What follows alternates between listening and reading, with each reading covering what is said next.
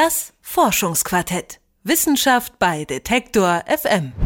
Wir leben in einer globalisierten Welt. Ständig werden Daten und Waren über den gesamten Planeten geschickt. Ständig befinden wir uns im Austausch.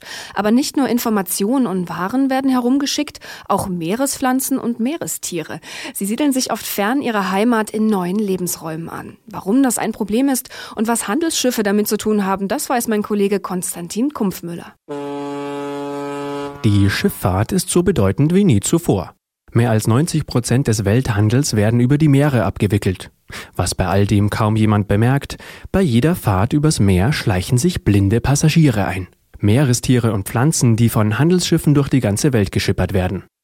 Wie das funktioniert, weiß Hanno Sebens vom Senckenberg Biodiversität und Klimaforschungszentrum in Frankfurt. Es ist so, dass äh, Schiffe, also vor allem die großen Frachtschiffe, die müssen enorme Mengen an Ballastwasser aufnehmen, um die Stabilität zu garantieren.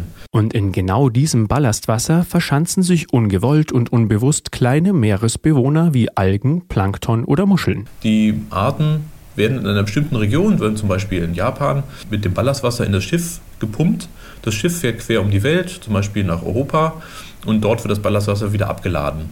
Nun kann es eben sein, dass, äh, dass die Umweltbedingungen vor Ort überhaupt nicht passen. Die sind zum Beispiel viel zu warm für die Art oder viel zu kalt oder so. Der gefällt es dort nicht. Sie kann dann nicht überleben. Es kann aber auch sein, dass fremde Arten ausgezeichnete Lebensbedingungen vorfinden und sich ansiedeln. Die Wissenschaftler reden dann von invasiven Arten. Solche Tiere oder Pflanzen können heimische Arten verdrängen, die Vielfalt reduzieren und sogar ganze Ökosysteme verändern. Ein Beispiel ist die pazifische Auster. Das ist eine Austernart aus Asien, die sich eben auf solchem schlickigen Substrat, wie es im Wattenmeer vorherrscht, auch halten kann. Viele Arten können das eben nicht. Die können sich dort nicht halten, weil es einfach zu variabel ist. Ne? Das wird schnell, die Arten werden dann schnell weggespült und können sich dort nicht halten. Die pazifische Auster kann dort aber große Austernbänke bilden und damit die Oberfläche des Wattenmeers komplett verändern. Man läuft nicht mehr über, über Schlick, sondern über Austern.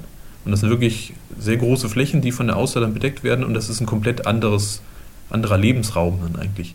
Die Austernart wurde Anfang der 80er Jahre zum ersten Mal an der Nordsee gesichtet. Mildere Winter und fehlende Fressfeinde könnten dafür sorgen, dass sie die heimische Miesmuschel verdrängt. Auch der asiatische Gespensterkrebs steht unter dem Verdacht, sich an Bord eines Handelsschiffes in die Nordsee geschlichen zu haben. Invasive Arten verursachen alleine in der Europäischen Union Schäden in Höhe von mehreren Milliarden Euro jährlich. Hanno Sebens und seine Kollegen wollen nun vorhersagen, welche Art sich wo ansiedeln könnte. Dazu haben sie verschiedene Modelle entwickelt. Mithilfe dieser Modelle verbinden wir verschiedene Datensätze. Zum Beispiel ist ein Datensatz eben diese Schiffsbewegung. Also wir wissen, wo welches Schiff langgefahren ist und wo besonders viele Schiffe langgefahren sind. Wir wissen aber auch, welche Umweltbedingungen in den Ozeanen herrschen und an den küstennahen Gewässern. Und äh, wir wissen auch, welche Arten wo leben. Der Welthandel nimmt immer weiter zu, mit ihm der Schiffverkehr und damit auch die Wahrscheinlichkeit von Arteninvasionen. Die Forschungen am Senckenberg Biodiversität und Klimaforschungszentrum sollen diese menschengemachte Ausbreitung von Pflanzen und Tieren kalkulierbar machen. Ob eine invasive Art dann in ihrem neuen Lebensraum schädlich ist oder nicht, können die Wissenschaftler um Hanno Sebens aber nicht vorhersagen. Das Problem ist, dass man es im Voraus nicht weiß. Also man schaut sich eine Art an und versucht eben herauszufinden, ob diese Art ein Problem sein könnte oder nicht in anderen Regionen. Das ist bisher noch nie geglückt, also nicht mit hoher Zuverlässigkeit. Das heißt, man kann nicht vorhersagen, ob die Art ein Problem wird oder nicht. Eine Strategie wäre dann eben, man versucht eben generell den Transport von allen Arten zu verhindern. Will man also sicher gehen, dass der Handelsverkehr nicht zur Arteninvasion führt, müsste man Regeln für den Schiffverkehr einführen. Das Ballastwasser der Schiffe müsste geklärt werden, damit sich keine blinden Passagiere mehr mit auf den Weg machen können. Ein solches Ballastwasserübereinkommen gibt es zwar seit 2004, es wird aber derzeit nicht durchgesetzt. Der internationale Schiffsverkehr verbreitet invasive Pflanzen- und Tierarten. Ein Beitrag war das von Konstantin Kumpfmüller.